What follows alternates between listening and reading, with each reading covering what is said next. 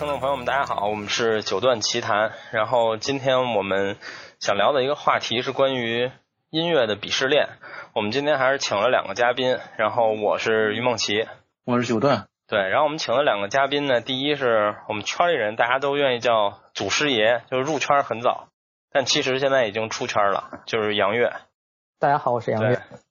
对，然后第二个是我的前同事，然后一个。一个一个一个玩摇滚的文艺青年吧，但是他好像也听一些别的。然后李静，大家好，我是李静。嗯，然后今天其实我们想聊的话题叫音乐圈鄙视链，就是我觉得可能虽然到我们这岁数没有那么强鄙视观念了，但是我觉得这东西多多少少还存在。然后，嗯，大家可以先说说自己听什么。比如我是一个在鄙视链最顶端和最底端来回游走的人，我的 收藏的专辑都是古典音乐，在网易云上。然后我播放列表里全是全是说唱，各种说唱。嗯呃，这个挺有意思的，我觉得。就是坦白的来说，说唱这一类曲目，我基本上尝试过一些，但是很快就放弃了。就是嗯，找不到它的因为就是对，因为是这样的，就是我我记得我曾经听有一个就现在的一个音乐制作人，我我我不太清楚是谁，他说过一句话，就是说其实现在的这种歌曲最不重要的就是旋律。当他说出这句话的时候，其实我是非常震惊的，因为在按我的观点来说的话，我觉得旋律是一个乐曲或者歌曲的一个灵魂，对，是一个灵魂。然后他说，其实现在的这种歌最不重要的就是旋律，可能包括很多写歌的人，首先是找一段节奏，或者说找一段和弦，然后再来配一段所谓的这种旋律。甚至我知道现在是可以用大数据来算出一首歌，而且包那那首歌能红。典型的代表就是小苹果，对，最典型代表还有一个人就是大张伟，对，大张伟，所以张伟能能算是这个？不是，大张伟他自己说过，就是他当然不是说他花儿时代了，就是他洗刷刷时代，他自己说，他说我的做法就是把排行榜里所有歌都听一遍，然后我就能知道现在人喜欢听什么，然后我就能就类似于他自己做了一大数据模型。然后他说我就按这模型写歌，然后就能火。对对对对对，包括那个 B 站上有一些视频，比如说现在的什么万能和弦叫四五三六二五一的那种，对对，有兴趣可以去看一下。就是我看过很多歌听起来觉得非常像，就是因为它都是用了这个和弦的这个进对进行啊，对，就有套路。然后对，但是但是对我来说，可能就是觉得说唱这个东西真的是没有什么旋律，而且就是我觉得这种歌曲本身来说，它可能是起源于黑人的那种街头文化。你，这就是我觉得。了，你看杨老师开始开始我我觉得是这样的，就是说，呃，可能因为我们本身的汉语是有四声的，但是英语就是那种语言，他们是没有那种声调的这种区别的，所以他们可能在说唱的时候，他们没有这种声调的这种东西，听起来是比较纯粹暴力的一种东西。而我们呢，本来有这种四声的这种东西，所以其实本身汉语来说，相对来说是比较优美的一种语言，但是结果呢，硬生生的去掐到。一种以这种节奏和这种宣泄的这种调调上去，我觉得是不太搭的。所以我听过一些国内的这种说唱，我是很快就放弃了。但是我绝对不是那种只听古典的人。其实我的听音的这种开放度和自由度非常非常的大，真的是这样。嗯哼，明白。就是我我我虽然很喜欢中文说唱，但是我可以理解不喜欢的人。就是嗯。怎么说呢？就是听音乐会有不同的乐趣吧，这个我们待会儿再说。就你说这个旋律的问题，就是说唱音乐就是没有旋律，但是它就是这样让我痊愈，对吧？这就是一个双压嘛，这是我的乐趣。这个对说唱音乐的这种这种。这种看法是不是代表了这个东方人或者中国人的一种中国人的一种独独有的一种看法？我看过，我以前看过一个就是古典音乐的一个一个一个教学的片子，是武汉大学那个江伯安教授他他讲的，就他跟杨老师的看法是完全一样的，就认为这种没有旋律、没有这个什么的这个这种说唱就特别特别的明白。没有文化。待会儿再说，先让李大师说，平时听什么比较多？我其实总的来说听的还算比较杂。但是，嗯，摇滚啊、流行啊、古典啊这些都听一听。嗯。但其实平时听的相对来说啊比较多的可能是摇滚居多一点。嗯嗯嗯。嗯。明白。其实我想聊的第一个话题就是说，其实我觉得我们四个人可能现在都主观上我们已经没有这种鄙视链了，或者说我们已经对，没错没错，什么样音乐的人了。但是我们想，我想聊的第一个话题是我们先回到过去，在我们年轻的时候，我们实际内心有没有过这种想法？比如我先承认，我上一期节目我就说过，我是有的。在我刚开始听古典音乐，就是我刚开始真的喜欢听古典音乐的时候。我就是有这想法，就我觉得听其他音乐、听流行的那些人都特 low，就我是听古典音乐，我就是特高雅。虽然现在我觉得这特幼稚，而且我已经完全不这么觉得了。但是你们有没有过？呃，我觉得要说没有，肯定是假的。嗯，这也是必须得承认的。但是你说啊，他听流行我鄙视，我觉得这个可能，呃，换一种说法吧，就是我因为听什么古典，我会有优越感。但是我有优越感，但是并不代表我。觉得你们都鄙视你们，这对吧？但是我确实承认，我可能中学时期我就开始听的时候，确实有一定的这种优越感，尤其是啊，好像对很多这种作曲家，比如说一说我大概能说他是哪国的人，可能当时就这种水平啊。一说个人，我知道有这个人，然后他是哪个国家的，然后可能代表作品我都说不出来，但是我会觉得。我懂得很多，非常高。对对对，有一种优越，肯定有。说没有，我觉得应该是假的。嗯，李大师呢？呃，我倒是没有这种特别明显的这些，但是就是就是，我觉得这个吧，这是随着你的这个听的这些东西的多少，还有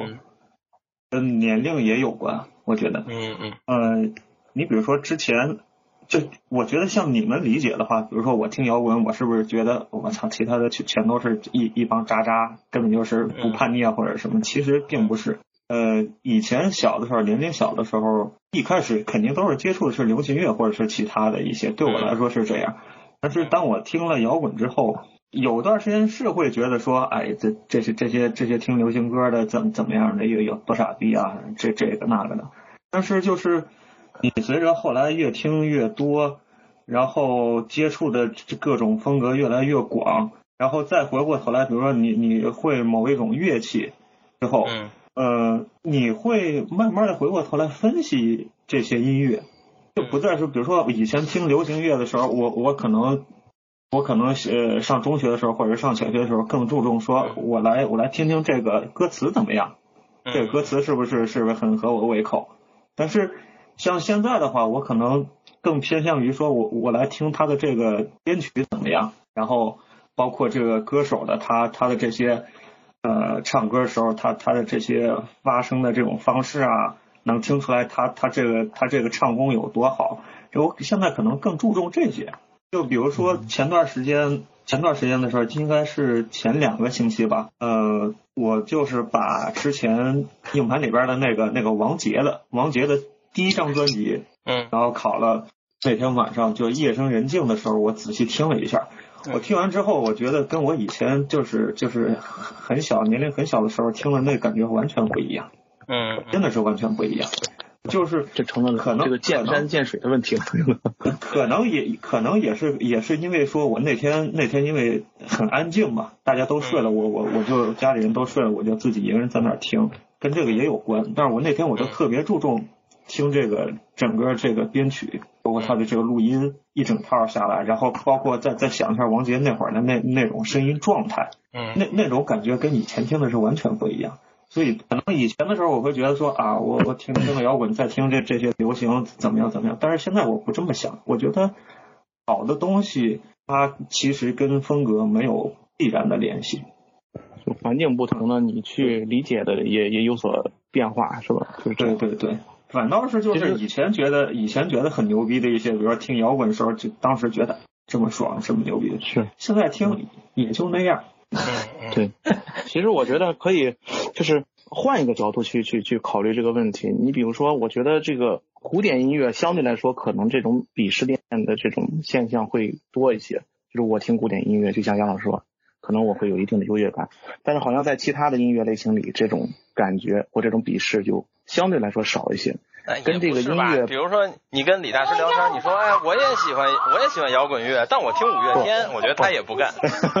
不是，你听我说，其实我觉得跟这个音乐类型的这种这种呃音乐类型有很大关系。你比如说，我觉得这个古典音乐相对来说封闭一些，而其他的音乐，你像爵士乐呀，呃流行音不是这个爵士乐啊、流行音乐或者是摇滚啊，它相对来说更开放，呃，更多的是有些呃比较随意的东西去加进去。但是你看古典音乐，它相对来说是比较有条条框框、有相对规整的去要求去创作它，所以说你在做的时候，它就更规整、更封闭，可能给人的感觉会相对来说高级一些。但是其他音乐相对来说就随性一些、随意一些。可能显得不是那么干嘛？我觉得以我那个年代，就是可能华语乐坛相对来说还是这种百花齐放的那种年代。基本上所有的人刚开始都是听华语这种音乐，然后来来开始听歌的啊，不管是香港乐坛还是什么内地还是台湾的这种乐坛，然后。到了后来，可能你开始学了这个外语，然后到了初中开始学英语了，可能会尝试去听一些英文歌。那个时候你就会觉得，因为英文歌里的有的那种旋律的那种走向啊，它是华传统华语歌是绝对不会用的。就比如说像那个，比如说那个。Boogie Woogie 那个噔叮噔噔噔叮当叮噔叮噔噔噔叮当叮，就这种像这种调调，华语乐坛的歌，如果不是后来可能因为什么，比如说陶喆或者这种人把这种风格引进来的话，传统的华语风格的歌是绝对不会有这种调调的。所以你在听了足够多的华语歌以后，你再去听那个，你会觉得很新鲜。所以我觉得很多人去听这种歌，是首先是一种新鲜感，然后还是因为比如说学了英语，然后顺道去听一些英英语歌，然后觉得可能西方欧美的那一套东西，然后会比华语的这种歌可能会让自己觉得更优越感一些。比如说我我哼一首歌，你不知道，但我知道，这就是一种优越感的一种体现。其实这是非常基本的一种优越感。然后可能到了最后，然后你这种包括什么？这种欧美流行乐坛，然后听到什么摇滚，或者说呃华语乐坛相对来说的，我觉得传统上的歌一般都是偏慢的那种抒情歌比较多。嗯啊，快歌其实都不太多，对吧？然后但是可能欧美的更少。对欧，但是欧美的那种就是那种什么摇滚，可能有很多是那种什么重金属，是那种歇斯底里的那种表达，可能嗯这种纯感官上的刺激，就比华语乐坛的那种。那种文艺的歌可能又会对年轻人来说更有吸引力一些。我觉得很多都是这样的，包括听古典也是这样的。就是年轻的时候，你更希望得到一种淋漓尽致的一种表达和感官上的这种刺激。当你就是你，比如说像我现在已经四十一岁了，所以这个时候你可能就是你的那种火气已经退了，你不太希望，或者说你更希望去追求音乐本质里的那种东西。你不一定非要用。很庞大的东西来震撼你的这种耳朵或者怎么样，所以为什么很多人可能听古典音乐的那种乐迷，可能刚开始非常喜欢听那种大编制，到后来他们也开始听什么四重奏啊、室内乐这种东西。我觉得这也是自己内心返璞归真的一个过程。包括我觉得可能听歌也是这样的，嗯，可能年轻的时候都喜欢听快歌，喜欢听那种歇斯底里的表达，那种恨不得就是那种觉得就是像那个泰坦尼克那种我就是世界之王的那种气势。可能到了后来，你的火气退了以后，你就你可能接受了很多东西，你也对很多东西也也认命了，或者说你也看破了很多东西，你对音乐的这种追求可能也会受到你的这种年龄增长的这种影响，应该是这种。李大师是不是有这种感觉？所以你现现在倒回来听王杰，我我其实不是你说，我是绝对想象不出来的，因为你在我的印象中就是一个梳着小辫儿的弹着吉他的这样的一个放浪不羁的一一种青年的这种形象出现。那王王杰王杰的王杰出道的时候也是也是浪子，拿一把 吉他。其实李大师主要是岁数也大了，颈椎也不行，脖子也摇不动了。呃，现在听大编制确实听得很少了都。这个。确实，确实，我觉得就是年龄这方面也是也是有有这样的关系。但是我有一个观点就是什么呢？嗯，音乐它它是有这个品味之分的，就是说它肯定是存在一个一个好的品味，然后以及一个坏的品味。这个或者说是一个比较高的一个品味，或者是也还有这个低的品味。这个这个它是存在的，它是客观存在的。比如说你让我听惊雷，那我他妈的我我肯定就觉得这什么玩意儿啊，我根本就听不进去啊。嗯，因为他你无论从这个形式上也好，还是从这个编曲上也好，还还是从内容上也好，它根本就呃，它构不成音乐，构不成音乐。所以所以你让我听它，我没法听。嗯，这是这是存在的。同样就是你再拿小苹果跟他比，我觉得小苹果都比他强，最起码小苹果还能 达到一个朗朗上口的这么一个，嗯，你听几遍还能过一下。再或者说，呃，像去年的时候有一段时间我，我不知道你们你们在 B 站上有没有看过那个，就是赵本山那个大串烧叫《念诗之王》，嗯，那个我不知道你们听过没有，但那个就是我偶尔听了之后，我觉得这个其实。你你看着他好像是比较粗鄙的这么一个东西，但是你你仔细去琢磨他的时候，你会发现他这个人其实还是非常有他的想法的。嗯，他他从这个这个剪辑到编曲，他真的是非常有他的想法。我觉得这样的这样的比那些纯就是惊雷这样喊麦的 这这种还要强很多。就虽然他也不是也不是说绝对我喜欢的那那个类型，但是我会觉得他有趣。至少说这个东西是他动过脑子来来弄出来的这么一个东西。就是其实我觉得音乐这东西是这样的，就是像一开始我们聊的，就是曾经我们或多或少都有这种鄙视链的感觉，就是我们觉得有些音乐 low，有些音乐高级。那么其实，在现在，其实我最常挂嘴边，我上期也聊过，就是其实我是觉得是发自内心的，就是觉得音乐是没有高低贵贱的。当然，我承认，嗯，欣赏或者说音乐本身其实也是分李大师说的这种高和低的。但是我心里只有极低和和和普通这一档，比如说可能可能可能可能莫扎特和荷塘月色都在普通这一档里，但是惊雷可能在极低的那一档，就是它要有一个基本构，在我脑子里它有一个基本的音乐构成，它才能叫音乐。那那些东西能火，那我只能我只能承认说，那有一些人就是极低的。就是你们说到喊麦这问题，就是。我作为一个说唱爱好者，我也理解不了喊麦这件事儿，你知道吗？就是它不符合我对说唱聆听乐趣的一切的标准，所以我也我也并不觉得它是一种音乐类型。嗯，其实我都不知道你们说的那个。我也不知道什么叫喊麦，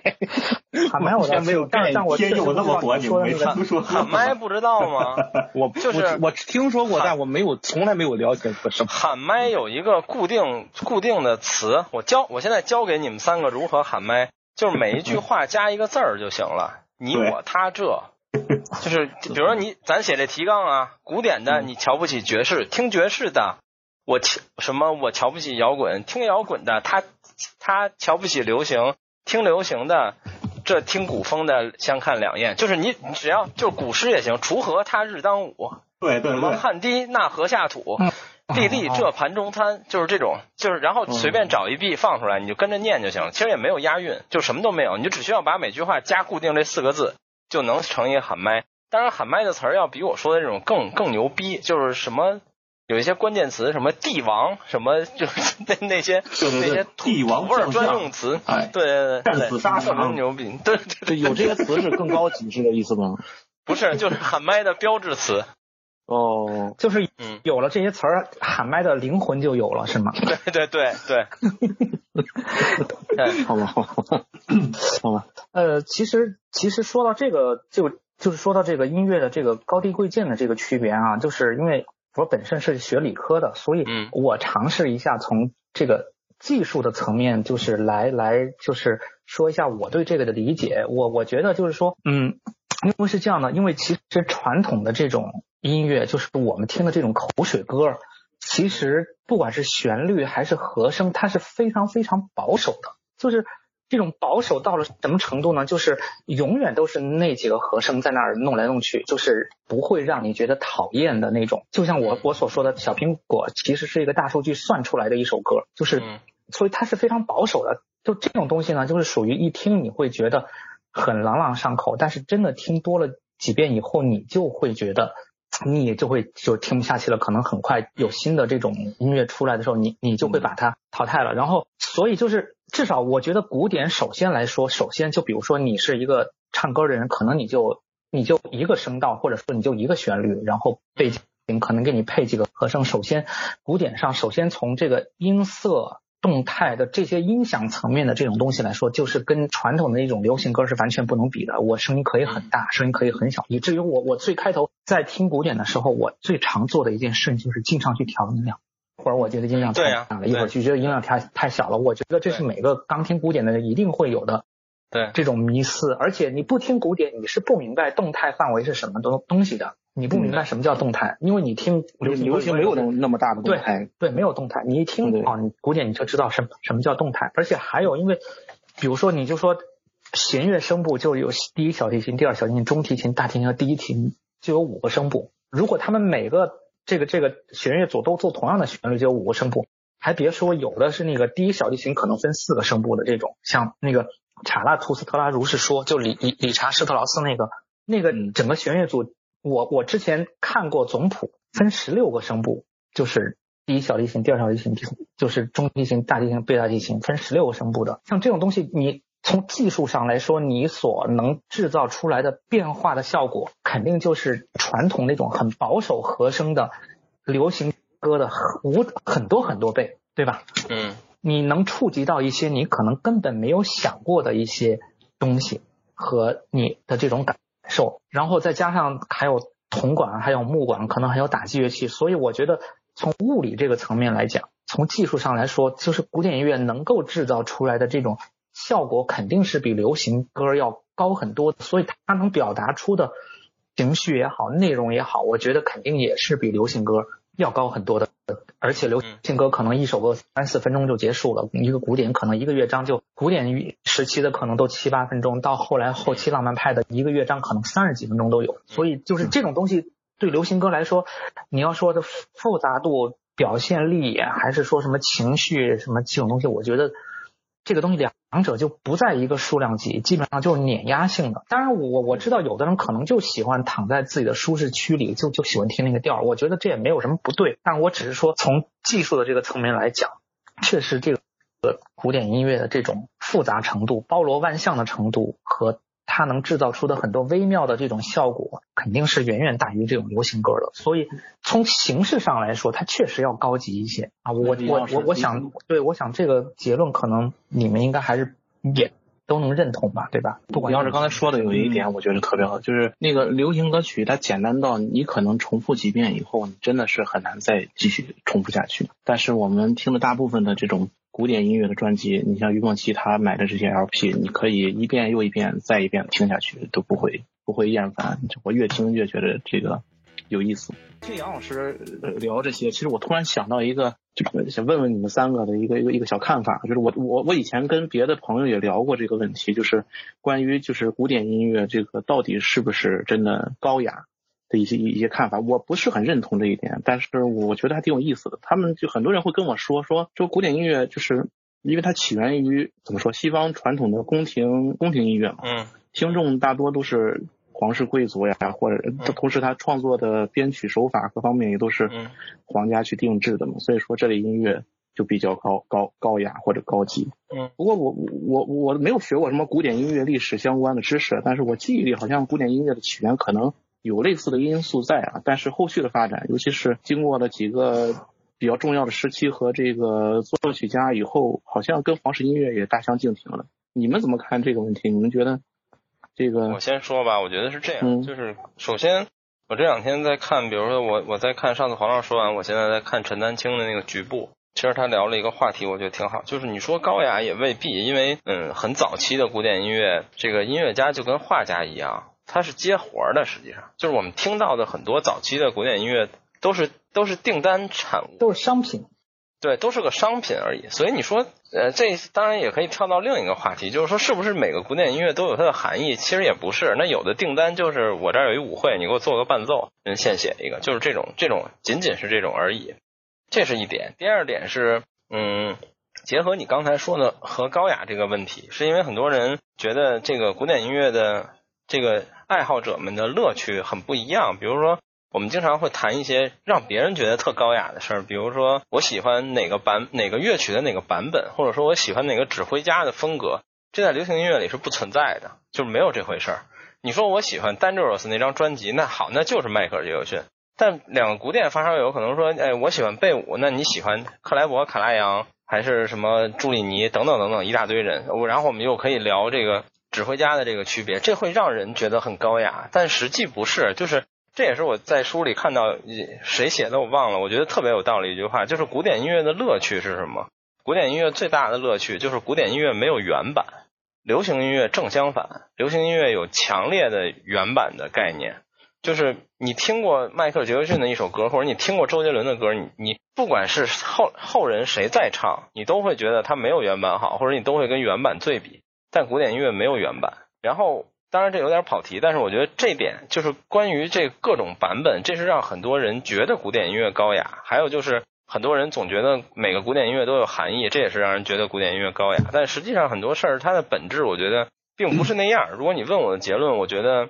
我并没觉得古典音乐很高雅，就是我觉得很多音乐都可以，嗯，比古典音乐表现的更直接。比如说我们听的流行音乐有歌词，比如像我说我听说唱音乐那种歌词更直接一些。有可能你你你作为一个不听古典音乐的人，你你第一次听贝五，你并不知道它表现的是什么意思，但是你听流行音乐，你可以很快的接受它。所以我从高雅的角度，我并不认同吧，嗯。高雅这一点的话，怎么说呢？就是刚才九段也说了，就是古典音乐它的这个起源，其实其实是有很多，它是起源于这个宫廷的。宫廷宫廷是什么意思？他们都是宫廷乐师，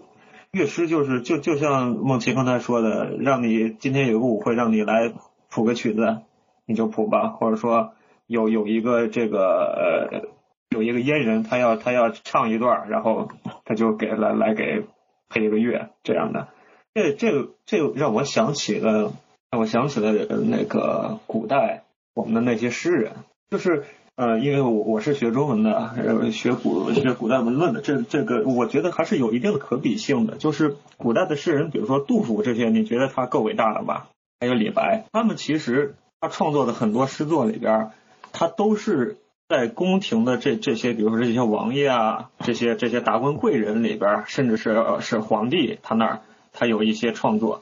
那那会儿叫酬唱，就是应酬唱和，他会他会比如说还有那种皇帝给你指定一个一个这样的一个题材让你来写，他他有很多这样的惆怅的这这些诗，那你说这些惆怅的诗，它的艺术价值到底有多高呢？它可能就是类似于就是我们四个人在一块聊天。然后说啊，你来，你来写一个写一个什么诗，就这样，很可能就是很随意，他就写出来这么一个东西。然后你跟他来精心创作的这这些诗来比起来，他这些惆怅的诗肯定不如他精心创作的来好。嗯嗯，你像杜甫，他说“岐王宅里寻常见，崔九堂前几度闻”，这个岐王、崔九这些都是当时的当时的这些达官贵人，杜甫就经常在在。这些人家蹭吃蹭喝的，然后参加一些这样的宴会啊什么的，宴会上他会写一些诗。他其实他的地位并不见得高，然后他的作品也并不见得说有多少艺术性，他只是为了当时那个场合。嗯，所以我觉得这这跟古典音乐其实是有一定的可比性的，就是这些乐师他在创作这些这些古典音乐的时候，他当时可能也并不是说我就要创作多高雅的这么一个东西，他可能就是。奉旨，或者说迫于生活，然后怎么样怎么样，有这么一个事情他就做了。嗯，但是到后期的话，比如说到到到贝多芬这些的话，他他真的他就是他是艺术家，而不是一个单纯的一个宫廷的乐师，他他会有意识的来创作这个东西。嗯，呃，我我其实也同意，就是这个这个娱乐这个于主编的这个观点，就是其实我自己也不认为古典音乐它是高雅的，但是确实现在可能听古典音乐的这这些。人可能能会有会被打上这样的一个烙印，就是一想起古典音乐觉得高雅。我觉得可能这个更多的是不是从音乐本身来说的，而是呃一种，就比如说你你想到听音乐会听古典音乐，首先想到的，比如说是什么燕尾服啊，或者说就是。你这个什么正襟危坐，然后一大气都不敢出，乐章间可能都不让鼓掌，然后有咳嗽了都不敢咳嗽，然后乐章间 然后拼命咳嗽啊，对，像这种仪式感的这种东西，就是让你觉得它高高在上，很高雅。但是其实从音乐本身来说，我觉得呃，就像我我放一个贝舞，再放一个什么流行音乐给他听，如果真的不知道这是贝舞的人，他未必会觉得这个东西很高雅，他可能只觉得两个东西不一样。但是他不一定会觉得贝舞要高雅一些。我觉得还有一个就是觉得古典音乐会高雅的这样的一种认知，是来源于比如说唱歌吧，比如说我们唱歌，每个人我们去卡拉 OK 都能喊一嗓子，其实也不需要特殊的训练啊，或者说怎么样。但是你要去演奏古典音乐，那真的是需要很长很长时间的这种专业训练，不管是什么乐器。所以就是这个演奏古典音乐的这个门槛，其实比你去唱一首流行歌的门槛要高很多很。嗯，就是真的是我们每个人都去卡拉 OK 都可以一嗓子通唱，但是演奏乐器不行，这个必须得从小练童子功。所以我觉得很多因素加起来，就是让人大众觉得古典音乐本身是有一定高雅的。我觉得可能跟这两方面有关系，一个是这种，一个是首先这种形式感，一个还有呃仪式感，还有就是因为你。所有的这些演奏乐器需要一个很长时间的一个锻炼，它的门演奏门槛非常的高，不是常人所能企及的啊。我觉得可能有这两方面。嗯，但我觉得就是就是呃，杨老师刚才说那个那个仪式感，第一方面它是它是听这种音乐的一一种形式，这种，但是呢，我觉得在现在可能正是因为这这种仪式感阻碍了。更多的人来去接触了解这种，去接触这个东西，对，这是这是很现实的一点，就是我听不懂，然后又又同时同时同时又要又要我一是我听不懂，本身就就就不怎么听得懂这个东西，同时呢又要求有仪式感，两个双重作用之下，就把这些本来想还对这个有兴趣的人就给他吓退了，那我还不如听流行音乐是吧？我我很随意的我就来接触这个东西。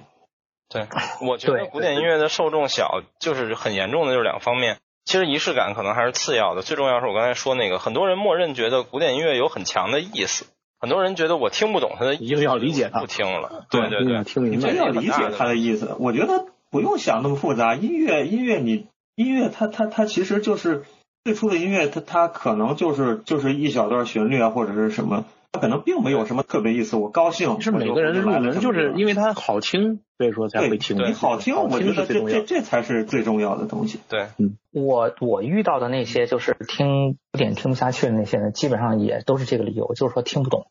对，对，听不懂是最常见的理由。对对对对。其实我觉得就是，其实我跟杨老师这个这个看法很一致。一个就是这个呃，怎么说？就是你去接触它，去。理解它，去去怎么说？去更好的去欣赏它，其实是有一定的难度的。不光是有这个你对这个音乐类型的了解多少，还有你自己自身的一个知识储备和你自己的一个所处环境也有一个很大的影响。嗯。第二个就是就是杨老师说的，你你你其实你你会发现，其实你想入门是很难的，好多东西是你完全不懂或者是接触不到，也无法实现的。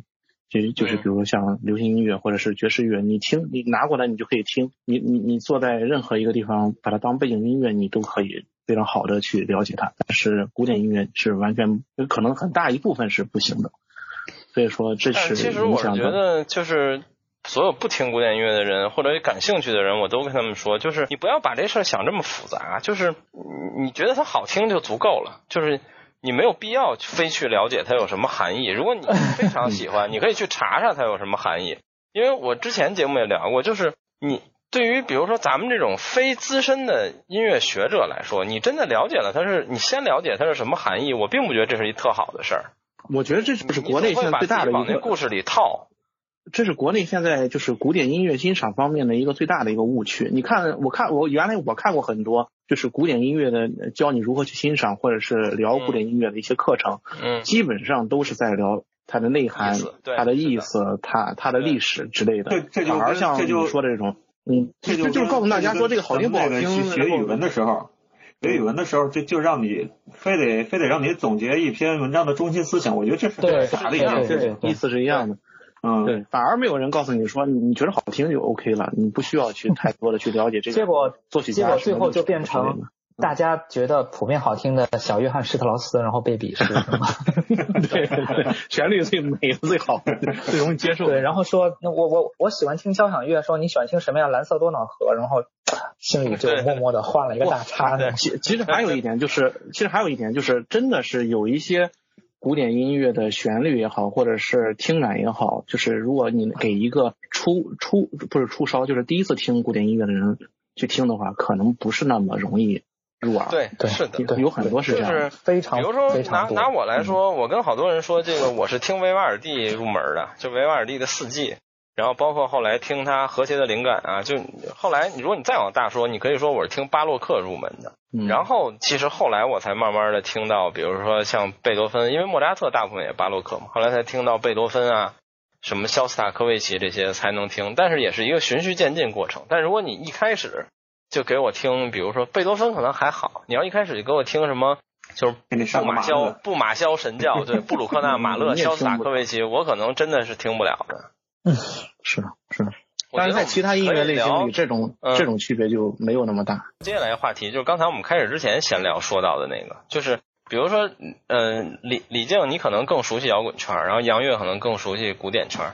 你觉得在各自的这个风格的圈子里，还有没有鄙视链？当然有啊，嗯，肯定有。你先说说摇滚圈的。摇滚圈的这个这个倒是特别明显，因为基本上就是什么呢？呃。就是五月天在底你从你从这个风格上面，风格只是表面，嗯，风格之下其实是是看你会不会某一种乐器，嗯，就是大部分人，比如说朋克，哎，嗯，Green Day 这些，哎，很很多人他就喜欢这个东西，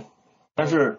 玩金属的，大部分人都不喜欢朋克，这觉得太简单了啊，没什么技术含量，然后哇哇哇在那唱也也也没什么意思，嗯。然后就是听金属的，一般都不跟他们玩，觉得他们 low。嗯嗯，然后金属这里边呢，因为风格类型就更多了，就超级多的各种繁复的。嗯呃，像呃一般人都能接受的流行金属，兰花啊，什么什么 Poison 啊，这这些，嗯，大家都还算比较了解。再再再往上呢，就是就是各种呃什么敲击金属。嗯。再往上走就是。什么死亡金属啊，黑金属啊，这些有的再往过走的话，那连金属都不是了，你就就就又到暗潮那个那那里头去了。嗯，它就是你越往极端的，这里边就是你越往极端的走，他会他会越越觉得就是那些那些大家接受度高的这些不行 low。嗯，但是嗯，但是我想问，就是你说的这些越往极端走，结合你刚开始说的，是不是也代表着呃摇滚乐的这种越极端，其实它对于呃乐器演奏的技巧反而会越高呢？呃，这倒也不是绝对，有的他对有的他对这个乐器演奏要求是极高的，比如说死亡金属。嗯，死亡金属的话，基本上基本上就是属于那种呃你要对乐器的这这个技巧。非常非常熟的这么一这么一个阶段了，但是呢，死亡金属也并不算是说是特别难的，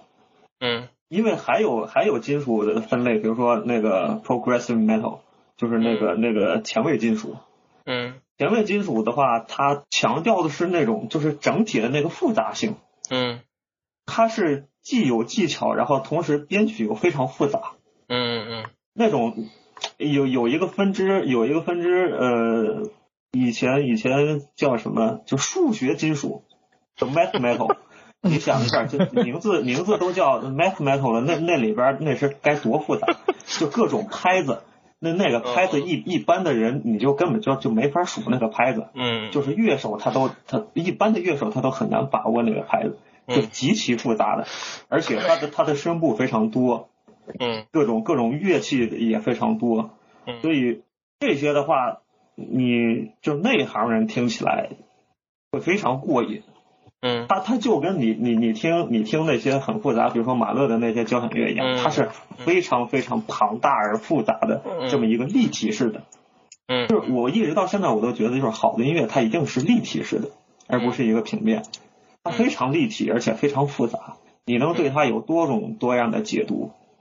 对，然后，但是像简单一点的流行金属的话，它基本跟跟我们听的这些日常的这些歌也差不多，只不过是加加了吉他失真啊，或者是什么，嗯，朗朗上口，大家都能唱两句这样。但是它还是有这个区别的。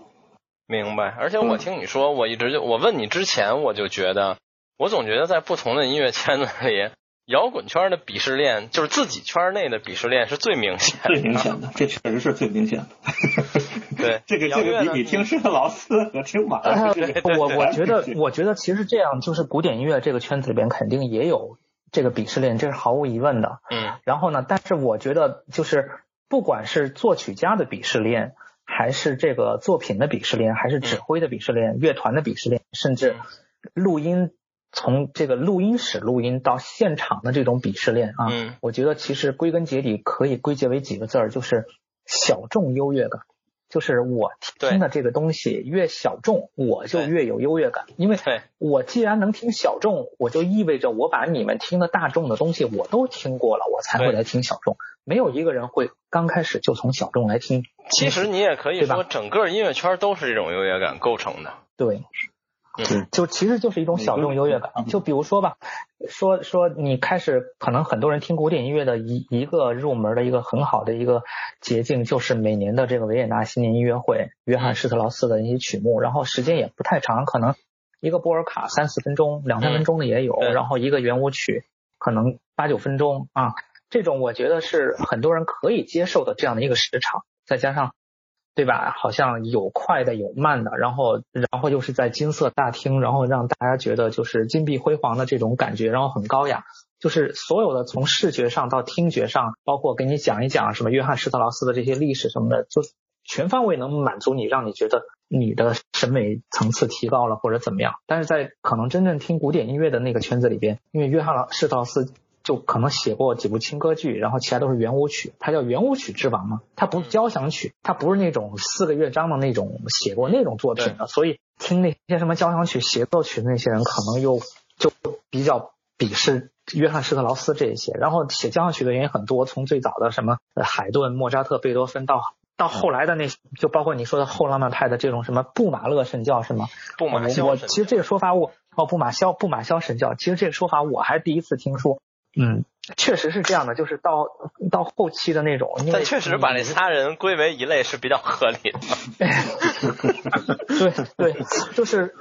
嗯，但是但是其实我我之前看过一个，就是说好像去年还是什么时候，还是二零一八年还是二零一九年，其实就是欧洲古典音乐市场演出最多的交响曲的排名，其实我以为马勒会演的很多，其实真不是，好像还是贝多芬演的最多。嗯嗯，可能是在为今年这个贝多芬二百五周年预热吧。今年肯定是贝多芬演的多啊。对，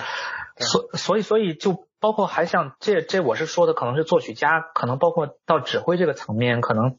最早我们肯定都觉得卡拉扬特牛逼，因为因为确实是如雷贯耳，而且确实他顶峰时期他在柏林爱乐当艺术总监，他在维也纳国国立歌歌剧院当艺术总监，他还在那个米兰斯卡拉歌剧院当艺术总监。叫欧洲音乐总指导，就是等于德国对这个这个对吧？柏林、维也纳和米兰三地都是一把手，对对，所以所以就肯定是大家都觉得肯定他的东西是最牛逼的。但是对，但后来就是有了其他的什么指挥，然后才会觉得，哎呀，卡拉扬原来就是那种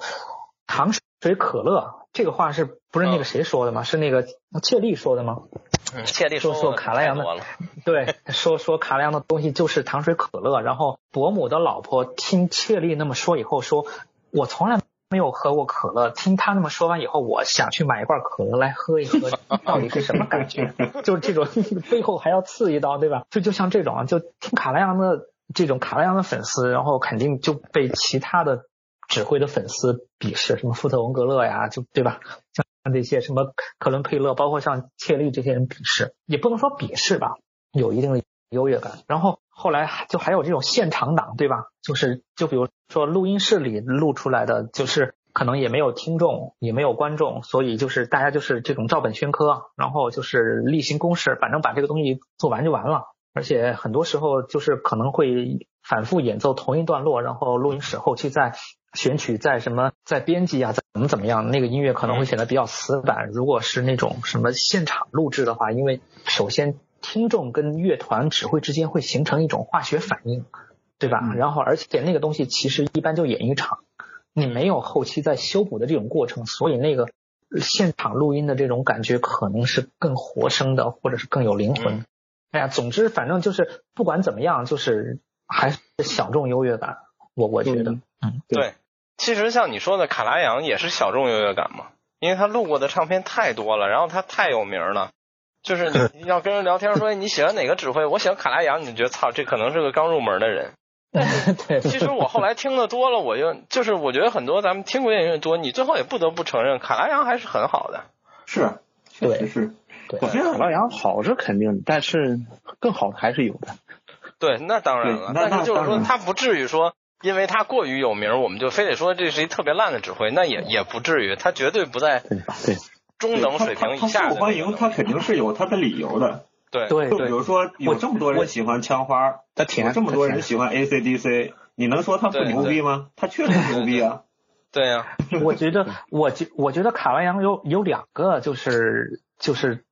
很牛逼的地方，一个就是不管他指挥什么曲子，什么样的风格，什么样的作曲家。它的平均水准是很高的，就是对，是它的下限很高，它不会出现那种很差的那种东西。就你选择它，它不一定是最好的，但一定会是一个你参考的一个标准。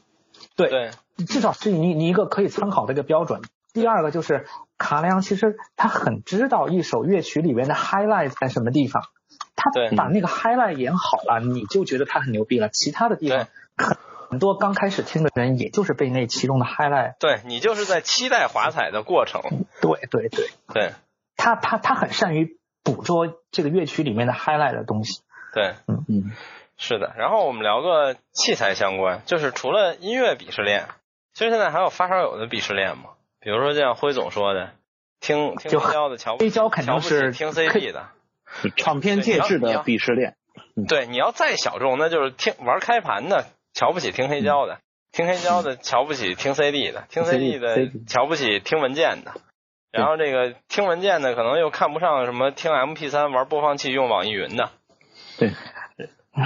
然后其实我现在觉得现在还有一个新的流派，就是听流媒体的。我们说的流媒体可能就是在发烧友圈这个鄙视链的位置，应该在文件左右吧。就是比如像我们刚才聊到用用 Tidal 的。或者用 Cubase 这样的这样的平台的一些发烧友，嗯，其实这个就有点就是跟咱们上期说的这个见山见水的问题有点相像，它是一个过程吧，是不是跟着一个发烧的过程有有关？你最初开始刚刚开始听音乐的人，他可能就是喜就是喜欢听听旋律，听听歌词，他哪怕很差的回放质量的音乐，他都可以满足，没有问题。但是随着他听得多了，他可能有一点发烧了，他就像信息量啊、保真度啊等等这些硬素质就开始成为他们最关注的那个点了。从介质上来说，可能就到了那个其实追求 CD 或追求 DSD 的那个那个。其实我觉得这个话题更类似于，就是你到底是听音乐，还是还是当显微镜用，还是在？哎，我之前好像在 ZL 写过专门写过一篇文章，就说这个事情。对，就是反正你就是。有很多高中人是喜是喜欢盲目追求高码率的，是喜欢盲目追求无损的，但实际没有太大意义。就比如对于咱们四个人来说，哪怕比如说这里最极端的可能是我，我在说的这鄙视链里，我可能是咱们四个里位置最高的人。但是，但是对于我来说，我并不介意我走在马路上听很低码率的古典音乐，带着随便带个 AirPods 或者什么的。这个我觉得最终的这个这个最终的这个高度就是你。退烧了，然后变成一个 AirPods 党了，就你只听音乐。对对，就杨老师。呃，其实其实我其实我觉得就是你说的这种器材的鄙视链，我觉得其实跟这个本质上可能跟音响效果也没有那么强的这种关系。呃，我觉得其实还是你一个投入程度的问题。其实就跟你学乐器一样的，为什么大家觉得就是听古典音乐的或者演奏那些人会比较？高雅一些，因为他投入了那么多时间精力去学这种乐器，他才能达到那个 level。嗯，包括那个也一样的，就是你越容易获得的东西，你一定是更没有价值的。就是文件你下载，我我也下载了很多，就是 high res DSD 那东西，但是我可能我存在我的硬盘里，但我偶尔才拿出来听听，甚至有的我我存下来，我从来都没有打打开过，因为它太容易获得了，所以它可能给我的那种满足感。不如我自己选几首曲子，我拿 M D 录录一张 M D 的专辑。虽然你现在觉得这是压缩音乐，真的不 HiFi，但是我聆听的时候我会更感动，因为我是投入了心血在那个里边的。其实这个就是一样的，就比如说。你以前听磁带或者听黑胶或者听开盘，你知道那个东西，首先第一那是有一个机械结构的，对吧？你能感觉到那个音乐，尤其是黑胶这种东西跟着在转，你能感觉到那个东西是一种时间的一种流逝，对吧？就像时间的流逝一样，转着转着就就没了。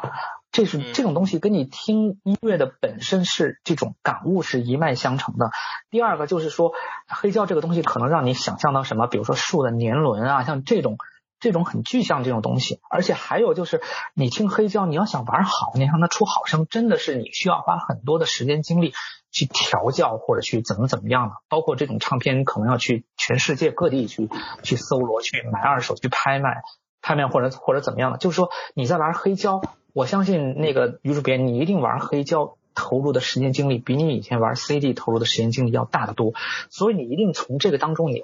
收获的满足要多得多，所以你就会觉得那种玩买 CD 反正反正也是数字音乐对吧？反正 CD 又有那么强的纠错功能，不管怎么样听，不论什么时候听都是同样一个声音，它不会像 C 黑胶一样，你听一次理论上音质会劣化一次，所以你舍不得拿出来听。就是这样的，然后 CD 这种东西呢，可能你还会觉得会磨损，或者说怎么样。到文件这种东西，就就是根本没有这种东西了，没有实体感啊。更重要的是，你投入心血的这个差别，给你带来的这种感动。所以为什么其实我对那种安卓平台的那种播放器，我不是很感冒的一个原因，就是因为我觉得，当你这个平台是安卓。平台当然可能会让你有更多的这种开放性，但是像我这种传统 Walkman 发烧友，我就会觉得就是它给你提供了太多的这种可能性。就是比如说你在上面装一个微博，你一边听音乐，你一边刷微博，你那个音质再好又有什么用呢？当你不能集中精力的去做一件事情的时候，它给你带来的这种反馈和感动，一定是一定是会降级的。我我相信是这样的，就是。因为你已经是一个听音乐的人了，就是你已经不是一个烧器材的人了。当然，我很认同你说的，因为我也是这样感觉的。但是对于烧器材的人来说，从器材的角度，其实这个鄙视链依然存在，就是还是有的。就是我买实体 CD 呢，我有转盘就是牛逼，我就是鄙视这个。对呀，其其实其实这个就跟你学乐器和唱歌一样，是一个难易度的差别。你我我我下载一个文件，我点几下鼠标就行了。我流媒体，我我。就是全世界的曲目都在我操控之下，但是但是我我我我我玩 CD 可能我还要去选选什么解码呀，或者说转盘这些东西。玩黑胶可能涉及的东西就更多了，什么唱头啊，或者或者这些东西避震这些东西。玩开盘可能你你你自己的那些盘可能都得全世界的什么 eBay 这种东西去拍买得了。所以就是说，其实是一个难易程度高低的区别。你你玩的这个东西难度越高越稀有，一定你就会有这种。优越感对在里边，然后你投入的时间越多，你对花的心血越多，你从里边所能得到的这种反馈和感动也就越多。对，我自己呢怎么觉得？我自己当然我也是从磁带机过来的，嗯，我自己的感觉是什么？我对器材这个倒并不是说嗯就非要怎么样怎么样，我只是我只是觉得他们各有长处。就比如说文件这个东西，我觉得它最大的好处就是存储方便，而且关键是它的这个音质它是有保障的，最起码说我有这个无损的这个东西的话，我该有的这些信息量它都能传达给我。嗯，这个我是非常在意的，因为因为我我我确实有些音乐我是要听它很多的细节。嗯嗯，这是我觉得它最好的一个，不好的一个方面是什么呢？它没有那种就是让你真正能静下心来对听音乐的那种感觉。嗯，就就为什么我就想以前我听磁带的时候，为什么我对听磁带那那会儿那些音乐记得那么深？因为因为听磁带那会儿，它你必须得耐心的等它一整一整盘放完。对，这个这个不能随便切歌，就是必须得等待的。对，你不能跳。虽然说那会儿像像什么这些。后期的这些 Walkman 上面它有那个选取，也有快进什么的，对，我很少用，但那个依然也很慢，对，依然相对来说，对对，我也很少用，就是我大部分时间都是得很耐心的把这个一整张然后慢慢的听完，嗯，所以我反复的这么听，我记得真的是非常的深刻。但是现你听文件就存在这个问题啊，包括 CD 也存在这个问题，对，就你你得你很轻松的你就一键就换了，对。你你很难找到那种就是能让你完全静下心来来来听音乐的这种感受，就很浮躁啊！我听这个刚听刚听几十秒，我觉得不喜欢，啪换了。对，其实我我觉得这个是就是我先说一个我想到的一个话题也很有意思，就是我们的前总编就程建，然后那个那个李大师认识，就是他有一天问我说，这个黑胶唱机有没有特别便宜的？就比如几百块钱。我说干嘛？我说你也想进这坑？他说没有。他说我想买一个，就是给我女儿看看。我说为什么呀？他说因为他这代人不知道音乐是长什么样的，就是或者说他们不知道音乐的载体是什么样的，他们没有印象，没有概念。就这些零零后，我后来知道好像是这样的，他们出生就是文件和流媒体的时代。对，然后这是一个，然后第二就是回到我们这话题，就是鄙视链。其实我特别认同杨越说的，或者说大家说的其实都类似，就是。我我我最早 PC HiFi，然后后来我转 CD，就是我跟无数人说过，我当时为什么转 CD，就是最大的原因。说实话，我并不是觉得 CD 的音质好，而是我根本就坐不坐不下来好好听。就是我那会儿几乎不可能能听完一整张专辑，哪怕我那会儿也听古典音乐了，我也听不完。就是我想我坐这儿，我觉得，我想听贝五，找一贝五听一第一乐章，第一乐章都放不完。可能放一分钟，然后想，哎，我又想听德九，然后又找一德九第四乐章开头听一遍，哎，爽了。然后我又我又想听什么了，就是你几乎不可能听完一整张，很少。后来我就觉得这个不太好，然后我就说我想换 CD，然后 CD 确实给了我这种感觉。当然，就像李静说的，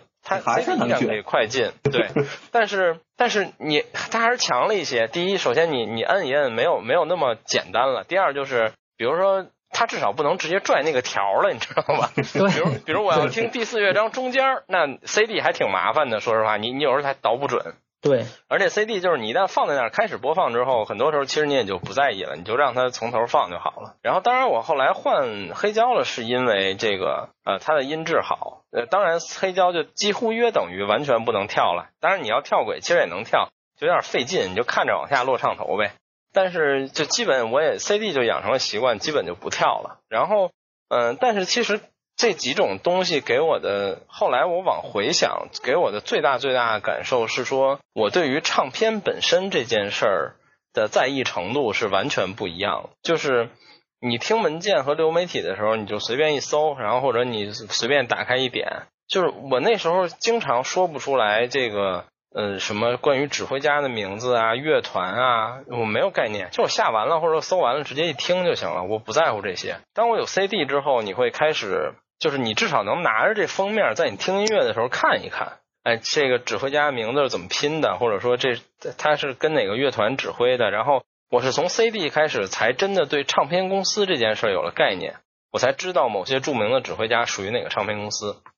但是那会儿还概念不是特别强。然后到到现在，就是大概两年前了吧，就是我买了黑胶之后，呃，我才有完整的概念，就是哪个指挥，我我熟悉的这些我常听的指挥家是跟哪个唱片公司签约的，然后比如说他大概的历史出过什么东西，就是对于唱片本身和唱片背后的故事会有会会想更多的了解，会多看一看，多查一查。这听文件是完全没有的，根本就没有，就就能想就行了。所以说，所以说，唱片界这个这个鄙视链是由你欣赏这个音乐的这种仪式感来决定的。仪式感越强的，我们这个鄙视链我觉得一方面是仪式感吧，但更多的然后这是，我觉得更多是杨老师说的那个，就是你你付出了多少心血。对，我觉得不是我说仪式仪式感越高，会让你更多的回归到关注音乐本身的这个这个这个本身上，然后不是太在意其他方面，比如器材或之类的。对，我可能我可能跟梦琪有一点不一样的之处，在于我是一个我是一个怎么说呢？呃，对于文件有就我我不是指音乐文件，我说有偏爱的人，对于文件的这个归类，嗯，是是有强迫症的一个人，我就必须得把它，我就必须得把它按照我的那个整理的那个逻辑给它整理好，就像。就像虽然它是它是一个我下好的这个音乐文件，我会在这个指挥家之下，或者说这这这这个这个乐队之下，啊，再给他分跟你一样，对我一层一层的，我我我知道我我在哪能找得到，对，我我是会这么来弄。但是但是你就是你没有实体唱片之前，比如我就有这个问题，我有很多是分不出来的。比如说我随便举例，我现在点开我音乐文件夹，然后音乐下面有古典，古典下面有贝多芬，比如贝多芬下面。就是它下面的各种曲目了，因为我是按作曲家分类的嘛。比如我这儿写着有贝多芬第七交响曲阿巴多，嗯，这是阿巴多指挥的贝七，但是数字文件到此为止了。它是跟哪个乐团？它是哪个唱片公司出的？我听文件的时候是没有概念的。我会我会把它我会把在文件文件的命名都标全，对我把它都标全。我操，那你确实比我处女座。我我必须我必须得这样，要不然的话我就想不起来这到底是什么。所以我必须得弄，但这个东西吧，就是只是为了说我我听音乐文件我好找，或者说是我扫一眼我能知道是什么，但是它真的没法代替实体唱片给你那种感觉，因为我就是你翻翻它的那种，对我翻一个 C C C D 实体文件，或者说一一盘磁带这个这个实体文件的时候，我我真的觉得它非常好啊！我现在翻以前的那些磁带。里边那些歌本啊，这些真的觉得它是很用心设计的这么一个东西，它是一个团队来共同来把它打造成一个很完美的这么一个东西。有的可以称为艺术品，但你一个数字文件它是不存在这方面的东西。对，是就像跟我这个跟我买书一样，因为梦琪知道我我我是比较喜欢买实体书的，嗯，家里基本都是实体书，但是实际上我的电子书比我的实体书要多多了。而且绝大部分都是扫描的 PDF，就是实体书扫的 PDF。但这些这些 PDF 是为了干什么用的？我其实平时并不怎么看它。嗯。我我大部分都是为了我我写某个东西，我要引用它。有有有有一有一个呃，比如说李白全集里边，我引用了一个什么东西。嗯。然后它是能跟实体书的那个页码这些都能对上的，包括这个出版的出版的这个时间啊。它它就是相当于一个纸纸书，纸书把它电子化了，嗯，完全电子化的。我这么引用非常方便。但你要让我真正的去看书的话，我不会去看那个东西，我肯定是我我肯定是看纸质书，嗯，就包括现在什么 Kindle 这么多，我真的到现在得不瞒你们说，我到现在都没用过 Kindle，我也几乎我也几乎从来从来不在手机上面看任何的东西，就书跟书有关的。很少很少，我的阅读百分之九十九的都是实体书，纸质书，对，实体的书书来完成的。嗯，我觉得这跟唱片其实应该是一个道理。是，大众教育啊。我觉得像就像九段刚才所说的，我们要让现在的这个孩子就是哦，其实那个女主编说的，就你你说的是成建买那个黑胶那个事儿，对，我们音乐的载体是什么？你要不然让大家觉得现在的这种小小朋友觉得音乐就好像从空气中突然飘出来一样，对，就像这种，或者说他他们会觉得这是一种随手唾手可得、很可得的一种资源，对。对，所以也不会去珍惜，嗯，对。但我说实话，我对这个事情还是比较悲观的，因为我觉得这可能不会再逆转。嗯，我同意。是的，嗯，因为现在的音乐制作方式也也也跟以前不一样了，确实是，而且现在制作的难度都。而且现在就是我不知道你们有没有这感觉，就是你看现在号称这新新生代歌手这么多，是什么又是新歌神华晨宇这些，到底有多少说说能让你想起来他的一些代表作啊或者是什么？现在艺人的问题就是嘛，就是没有做饭饭圈嘛，现在是饭圈文化。对，换个话题继续下去，说说这个这个这个心中的大师。这个聊了这么多音乐了，每每一个音乐类型，大都有这个大师和作品这个存在。你们心中的大师，或者你们觉得最经典的作品都是哪些？我觉得一人说俩吧，就是说两个给自己印象比较深的，或者相对小众的，也不一定非得都是同一个类型里的。我我先说，我来说俩。你先说，咱俩先说，是吧？那咱俩。嗯，我说两个极端的，就是开场的时候说，我说一个古典音乐的，说一个说唱音乐的吧。嗯。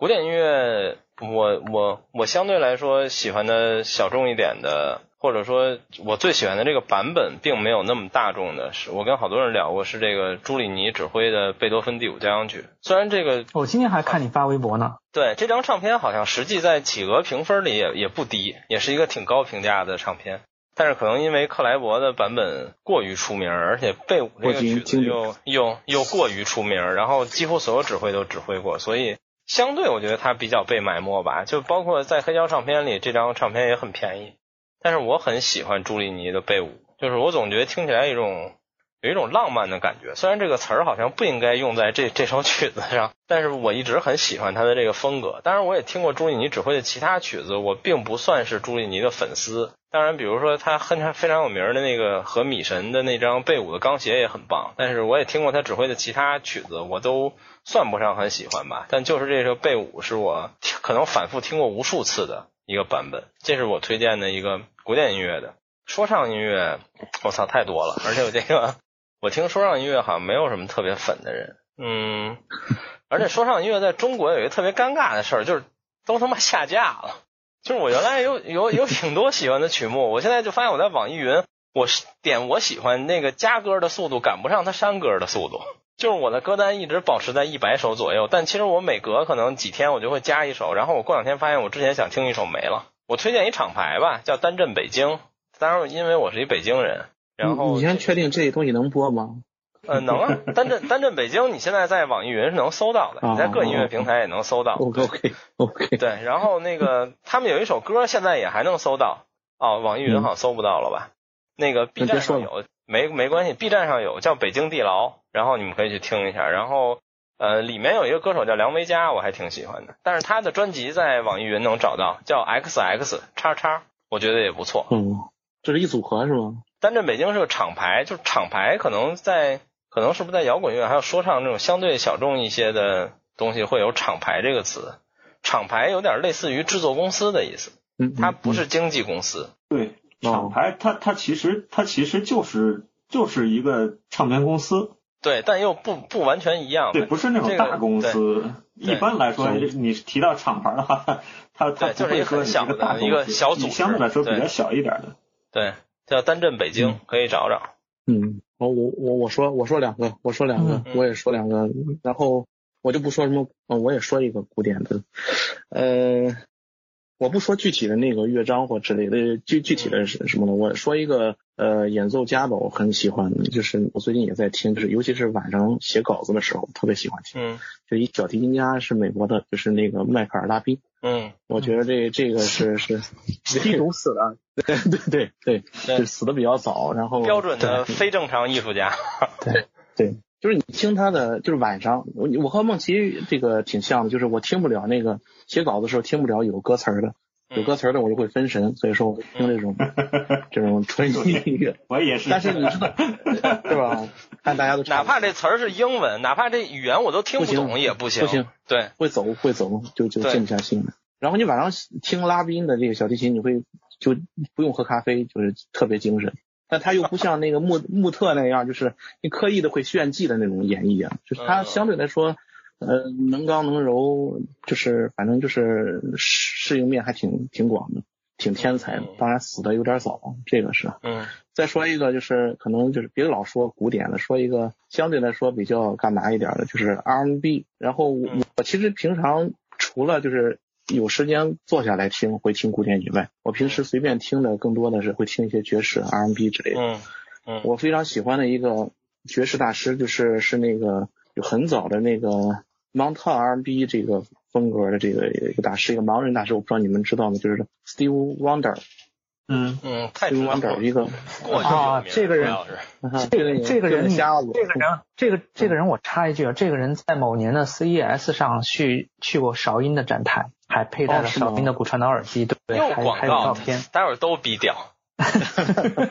就就就这，就是就是这这这，我觉得是是应该算是爵士乐一大师。然后，嗯，就他他对今天的灵魂音乐的发展有着就是有巨大的贡献。我觉得，你现在听很多现今的这种灵灵魂音乐或者是爵士的时候，你就会感觉，呃，操，他们都是他的学生，就加引号的学生，你知道吗？嗯，就很多。很多他们的创作，你感觉就像在是是这个 Wonder 他搭建的这个屋子里完成，就那种感觉。嗯，我觉得他也算是一个我非常喜欢的一个大师。OK，我就说这两个吧。嗯，杨月啊，我觉得这个好难啊，真的，嗯，真的很难，有一种翻牌子的感觉。其实刚才你说到那个，说到那个拉宾，他那个就是，就也是那种。天才就是早逝的这样一个人，然后我脑我我脑海中就浮现出了一堆这样的人，包括包括这个内弗也是拉小提琴的，包括那个哈希德也是拉小提琴的。然后我本来想把那张碟，就是就是那个的就是 the first recording of Naval and the complete recordings of Heartseat 就是那张碟推荐给大家的，但是我觉得那个可能有点太小众了，嗯，所以我我想我想了想，还是给大家推荐那个什么富特王格勒吧，富特王格勒的贝三，嗯嗯，其实那个贝多芬的交响曲九首，大家都知道，可能最著名的就是三五六九，三就是英雄，五就是命运，六就是田园，九就是合唱，对，这四部应该是最出名的。然后呢，嗯。嗯，可能对一般人来说，可能五是最出名的，就是命运嘛。就因为罗曼罗兰说我要扼住命运的咽喉，然后可能大家最好。但其实我我我现在其实最喜欢的是贝三，就像于主编你之前说的，第一部有贝多芬风格的交响曲，对，就以前他的第一和第二可能是对加引号的贝多芬的首个交响曲，对对对对对，加引号的贝多芬的首个交响曲。然后然后这个交响曲其实。是本来是那个贝多芬为了写给那个拿破仑的，因为拿破仑提出的欧洲的那个新的这种精神就是自由、平等、博爱的这个精神，贝多芬非常珍视那个精神。结果后来，那个拿破仑称帝了，然后贝多芬就非常失望，然后就本来想把这首交响曲提献给他，就献给给他，后来就献给了，就把那个封面给撕了，然后献给了他心中的这样一位英雄的理想的形象，就是他真是。当时拿破仑在欧洲提出的那个自由、平等、博爱的那个原则，而扯了那么多这些东西，就知道大家也不爱听。其实我想说的是什么？就这个版本是是一个在二战时期录制的一个版本，那个非常少的那个版本。那个那个我忘了。那个应该是一九四四年十二月。那个版本有个学名吧？叫什么？我忘了。乌拉尼亚是吗？是吧？乌拉尼亚的英雄。对对对对对。呃，我可以说我对这首曲子，对贝三这首曲子的现在的这种喜爱，一大部分源于富特文格勒指挥的这个版本，就是因为在，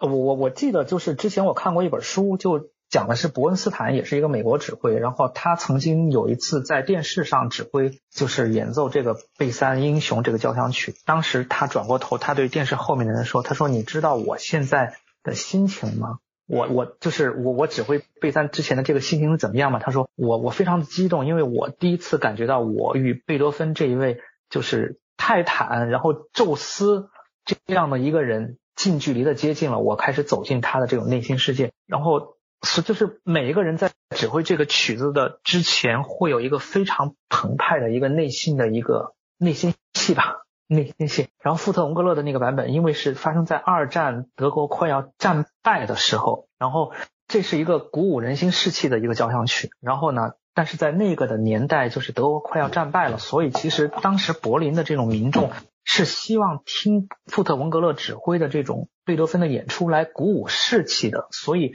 在那样的一个年代里边录制的这个曲子，就有了那个年代。永远可能现在永远无法去再去回味的那种神韵啊，就是真的是可能全柏林人民的这种这种这种希望，可能寄托于这一场音乐会演出的这首曲目，在这种这种这种天这种环境下，这种形势下演奏出来的那种张力，真的是让人啊非常的就是确实非常的这种。呃，容易动的，特别容易。对，乌拉尼亚这个版本确实找不到什么其他更好的词来形容了，真的，我可能都已经语塞了，就是就是。对，然后这张就顺便八卦一句，就是这黑胶是天价，而且好像有价无市那种。就是这个唱片的发行版本，呃，CD 我不知道，后来应该有复刻，CD 也一样。黑胶的黑胶的版本是非常非常少的，就是唱片本身的数量就非常非常少。对，但是但是但是网上有文件啊。第二个，我说一个大俗的吧，就我我以前就是就是以前中学时时候听的那个那那个什么，就是以前香港乐乐坛乐坛就是有一个组合叫草蜢，应该大家都知道。嗯嗯嗯，就是可能很多人可能知道那个 Beyond，对，但是不知道草蜢，可能知道草蜢的歌曲，大家都知道是那个那个什么，就是那个那个失恋阵线联盟就那首歌，对对吧？他总是只留下电话号码。从不肯让我送他回家，这这首歌。但其实我想说的是另外一首，那首歌其实是翻唱的那个 Loving You，就是 Loving You，就是那个谁，就就是张靓颖唱这首歌，不是让大家知道了海豚音吗？这首歌，他翻他其实在八九年的时候就翻唱过 Loving You 这首歌，但是你把这首歌翻唱了以后的名字叫离不开，叫离不开啊，就离不开你，离不开。但是你现实你去听所有的 Loving You 的翻唱，只有这个版本的编曲非常非常的罕见，基本上是动了大手术，就是从前奏开始到中间加了一段就是即兴的 jazz 的风格的这种，嗯，这种这种钢琴的独奏非常非常的好听。因为《Love 这首歌大概可能各种翻唱的版本也就三四分钟，这首歌嗯。就离不开这首歌一共有六分多钟，嗯。应该各个音乐平台都有，大家可以去听一下。然后这个编曲的这个人叫杜自持，是我非常佩服欣赏的一个呃香港音乐的一个，他其实是菲律宾人好像，但他一直是他是菲律宾华裔，所以一直在香港的的的这个乐坛是举足轻重的人物。可能我们现在知道的，可能以前我们不太关注编曲这些东西，后来因为这什么歌手啊这些东西，我们知道了，可能梁翘柏这这些人的名字，包括涂影这些人的名字，这几位也是我非常佩服的这种这种音乐制作人，但是离不开这个杜自持的这个编曲，真的是完全改变了这个曲子原有的这种风格，而且听着无比的无比的核心。大家可以去听一下。杜杜自石，杜自石我也挺喜欢，因为杜自石九十年代的时候，九十年代中期吧，应该是给给那个谁，给张信哲，张学友，给给张信哲也也张信哲有有两有两张那个粤语专辑，然后他给他给那里边也也也也是编过曲还是作过曲，我忘了。就是对我我我确实，我觉得从那首曲子，从离不开那首曲子当中，你们就能知道编曲就能把一首歌改变的有多大。嗯就是大家可能现在觉得作词作曲一般不太会去关注编曲，嗯，从那首歌和原版的 Loving You，包括 Chinese 版本的 Loving You，嗯，你们就能感觉到这个编曲对一首歌的这种情绪的这种塑造和这种感觉的这种塑造的这种区别到底有多大。，OK，毕竟呢，啊，你们你们都谈了古典音乐，我就不再献丑了，我就来说一下摇滚吧。嗯摇滚里边儿第一个推荐的就是 Opens。O P E T H 那个拼写，嗯，这是一个瑞典的一个一个金属乐队。我我曾经我就想过一个问题，说如果是如果是在我所有的这些摇滚唱片里边，只能让我听一个乐队的作品，会是谁？然后我最后想了半天，就一定是这个乐队。嗯因为这个乐队，它从前期到后期，它这个风格变化非常大。它早期的话，它它是死亡金属，然后到现在的话，它已经是完完全全成了一个前卫金属了。但早期的时候，其实其实它是一个前卫死，它跟一般的死亡金属还不一样，它是它是前卫死，就是它的这个编曲非常非常复杂。它就是很烧脑，你听起来听起来，它的这些曲子很烧脑，它很复杂，但是同时呢，它又兼顾流畅性，这是非常不容易的。就是能有流畅性这种，在死亡金属里边是特别难得，而且尤其是这种这种很极端的这种唱死嗓的这种这种死亡金属，嗯因为一般的死亡金属它它它追求的是那种就是发泄，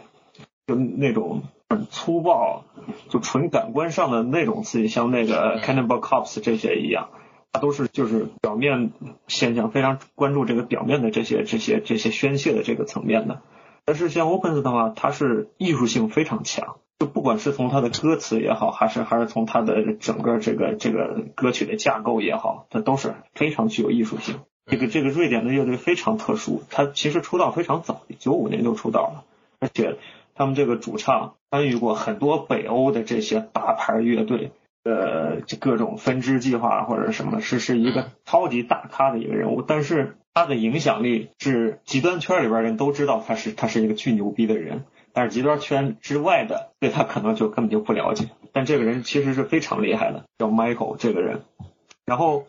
他从那个二零零一年的时候，他出了一张专辑叫《Blackwater Park》，这可以说是他在商业上最为成功的，呃，就是从打开他的名声来说是最成功的一张专辑。而且我觉得是在他的死亡金属阶段的话，它是他的一个最经典的一张专辑。因为我一开始听他们就是从这儿开始听的，从这张专辑开始听的。我记得当时我买回来之后。在宿舍听了大概三首歌之后，马上我就跳起来，立马又坐了车去市里，然后去那个唱片店，把他剩下的 唱片那个唱片店对他的唱片都买了。真的是就是我真从来没有一个乐队能这么让我就是一听就非常入迷的这种。嗯，他音乐非常特别残暴，就是在死亡金属阶段的时候，他特别残暴，而且他们的作品就是每一首大概平均长度都是在八分钟以上，嗯，就是那种巨巨长巨复杂的那种音乐，整体那个那那个层次立体感编曲。构思非常的精妙，嗯，而且这他的这个乐队里边这些乐手的技术也都是非常高超的。然后这张唱片之后，他在零三年的零二年和零三年，他出了一个双双概念专辑，一个叫 Deliverance，一个叫 Damnation。这两个就是这个双概念专辑呢，他其实他其实是同时录制的，给他们录制这个专辑的这个制作人叫 Steven Wilson，也是一个特别牛逼的一个前卫金属的一个大咖。这个这个人呢。他自己也有乐队，呃，一也是前卫界的一个一个，就是他他又能玩音乐，又能制作，又又能当制作人的这么一个奇才，然后是给他单纲制作这个概念专辑的。这个概念专辑，它它它是这两张，它有一个区别是在于什么呢？就是 Deliverance 这个还是就是一张纯前卫死的一张专辑，但是 Damnation 这张专辑呢，它这一点一点这个死亡金属的气息都没有。非常非常怀旧的，跟七十年代像平克·弗洛伊德这些这些大咖，就是这类似于向这种风格致敬的这么一个东西。嗯，就你会完全，你同时听这两张专辑的话，你完全不能想象说这居然是同一支乐队玩出来的这种东西。一张极其残暴，一一张一张非常的非常的传统，非常复古，非常优美。然后他，然后你说乐队吗？嗯，对，第二个。啊，第二个乐队就是呃齐柏林飞艇吧，嗯，因为齐柏林飞艇呃也也算是比较老了，可能可能就是一一些年轻的年轻的这些乐迷觉得这么老，可能他就没关注过。现在不是都流行那个 Gent 嘛，这这些玩金属的，嗯，那鄙视这些这些